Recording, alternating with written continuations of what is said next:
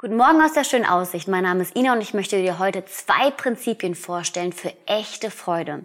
Das erste Prinzip ist ganz einfach. Konzentriere dich nicht allein auf dich selbst. Also lebe nicht nur für dich selbst.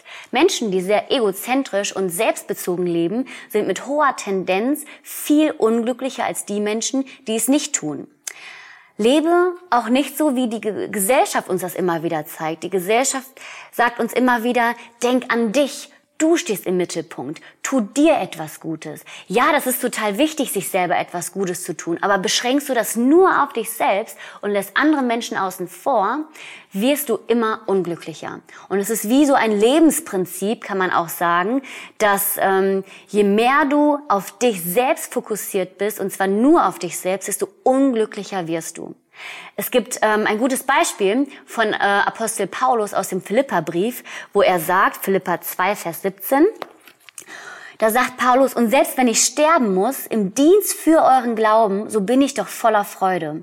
Ja, ich freue mich mit euch allen und nimmt auch ihr Anteil an meiner Freude. Paulus, der liebt es, Zeit und Mühe zu investieren, um andere Menschen im Glauben zu stärken. Und er sagt auch, nimmt auch Anteil an meiner Freude. Also lasst uns das miteinander teilen. Und es ist Fakt, dass Menschen, die hilfsbereit sind und sich auch in andere Menschen äh, investieren, mit hoher Tendenz glücklichere Menschen sind. Und echte Freude füllt dein Herz, wenn du anfängst, dein Herz mit anderen Menschen zu teilen. Auch deine Schwachheit zu teilen oder auch deine Zweifel zu teilen, Beziehung zu bauen. Und wenn du in andere Menschen investierst. Und ähm, es gibt noch einen wunderschönen Vers in Philippa 4, Vers 4, wo Paulus sagt, freut euch im Herrn und ich betone es noch einmal, freut euch im Herrn. Lasst alle sehen, dass ihr herzlich und freundlich seid.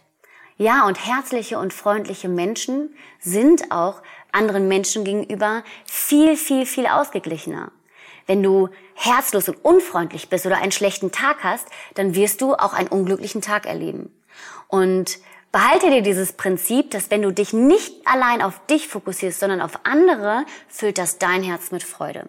Ein zweites Prinzip möchte ich dir auch noch mitgeben und zwar, gebrauche deine Gaben, um anderen Menschen zu helfen.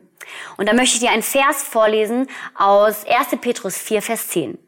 Jeder soll den anderen mit der Gabe dienen, die er von Gott bekommen hat. Wenn ihr das tut, erweist ihr euch als gute Verwalter der Gnade, die Gott uns in so vielfältiger Weise schenkt. Und es ist wirklich schön, anderen Menschen Gutes zu tun. Es fühlt sich gut an, auch für mich selber. Ähm, in anderen Menschen zu, in andere Menschen zu investieren mit dem, was ich habe, heißt auch, dass ich ihr Leben mitgestalten kann. Dass ich nicht einfach nur ihnen Gutes tue, was sie brauchen, sondern ich kann mich mit meinen Gaben einsetzen. Und es ist auch schön, etwas den Menschen zurückzugeben von dem, was Gott uns gegeben hat. Und das kannst du in einer Regelmäßigkeit tun, vielleicht sogar wöchentlich, wenn du einen Dienst hast, wo du Menschen Gutes tust. Und Gott hat dich in diese Welt gestellt, damit du nicht für dich selber lebst, sondern dass du da den Segen, den Gott dir schenkt, weitergibst.